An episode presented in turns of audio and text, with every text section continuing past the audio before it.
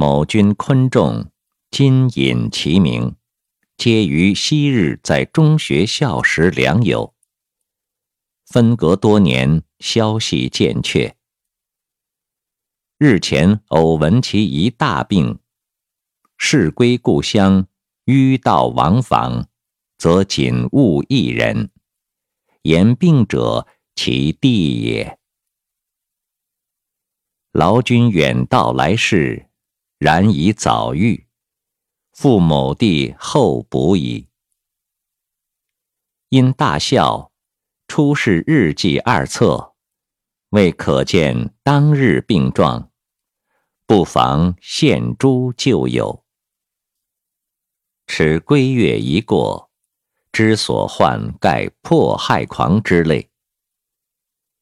语颇错杂无伦次，又多荒唐之言，亦不著月日，为墨色字体不一，知非一时所书。见亦有略具联络者，今撮录一篇，以供一家研究。记中语物一字不易。为人名虽皆村人，不为世间所知。无关大体，然一息亦去。至于书名，则本人御后所题，不复改也。七年四月二日时。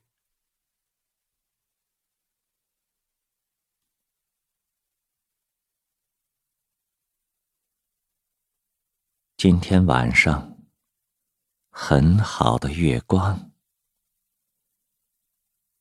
我不见他已是三十多年，今天见了，精神分外爽快。才知道以前的三十多年全是发昏，然而需十分小心，不然。那赵家的狗何以看我两眼呢？我怕的有理。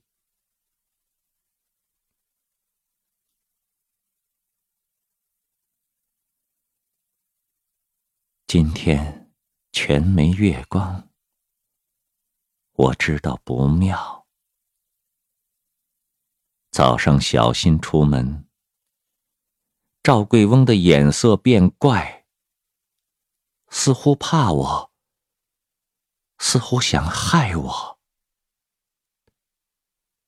还有七八个人交头接耳的议论我，又怕我看见，做出什么对他们不利的事。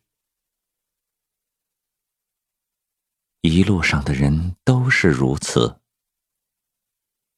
其中最凶的一个人，张着嘴对我笑了一笑，我便从头直冷到脚跟，晓得他们布置都已妥当了。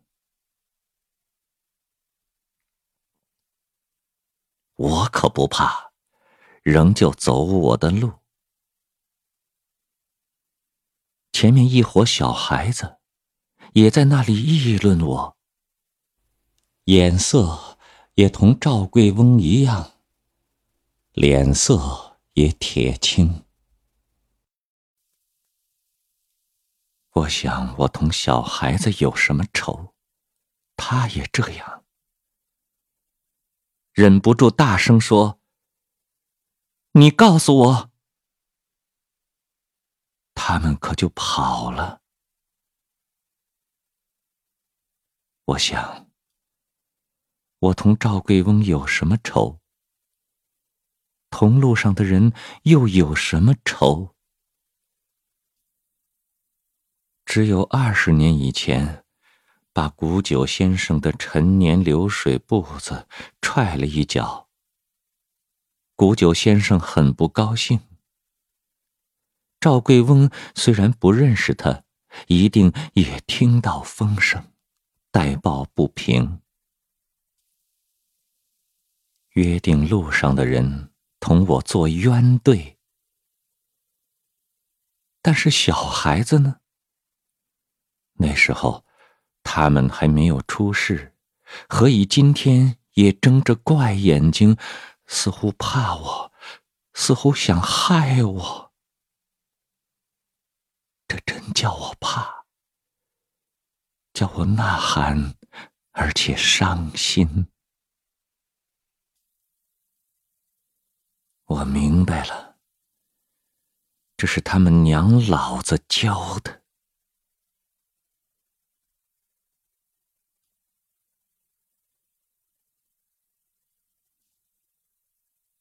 晚上总是睡不着，凡事须得研究才会明白。他们也给知县打家过的，也有给绅士掌过嘴的。也有衙役占了他妻子的，也有老子娘被债主逼死的。他们那时候的脸色全没有昨天这么怕，也没有这么凶。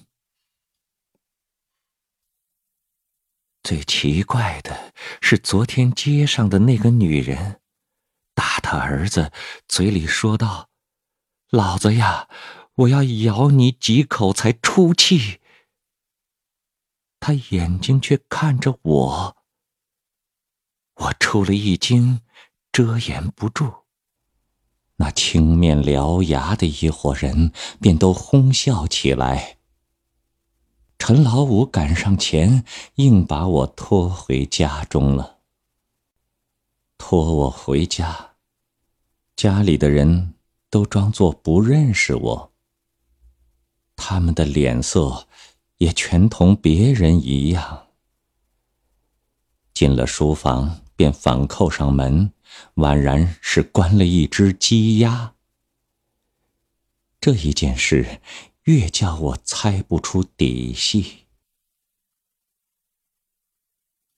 前几天，狼子村的佃户来告荒，对我大哥说。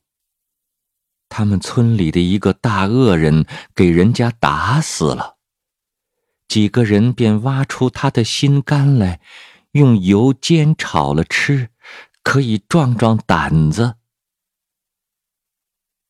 我插了一句嘴，殿后和大哥便都看了我几眼。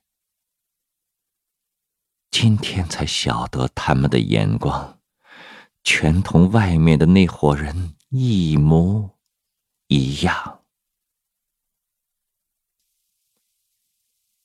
想起来，我从顶上直冷到脚跟。他们会吃人，就未必不会吃我。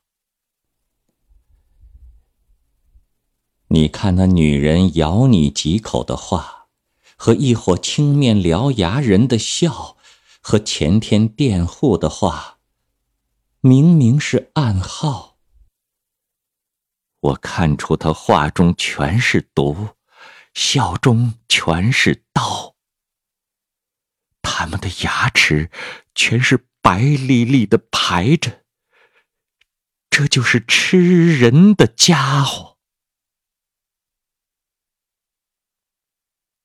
照我自己想。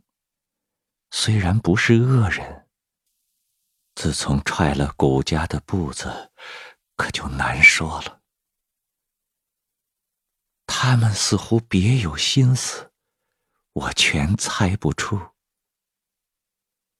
况且他们一翻脸，便说人是恶人。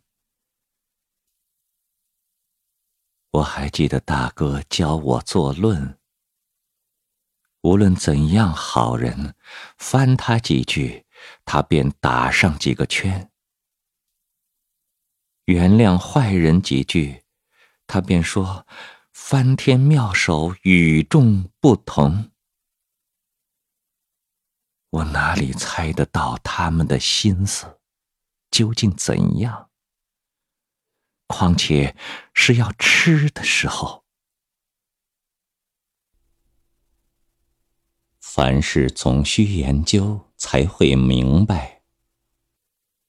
古来时常吃人，我也还记得，可是不甚清楚。我翻开历史一查，这历史没有年代，歪歪斜斜的每页上都写着“仁义道德”几个字。我横竖睡不着，仔细看了半夜，才从字缝里看出字来。满本都写着两个字，是。吃人。书上写着这许多字，佃户说了这许多话，却都笑吟吟的睁着怪眼看我。我也是人，他们想要吃我了。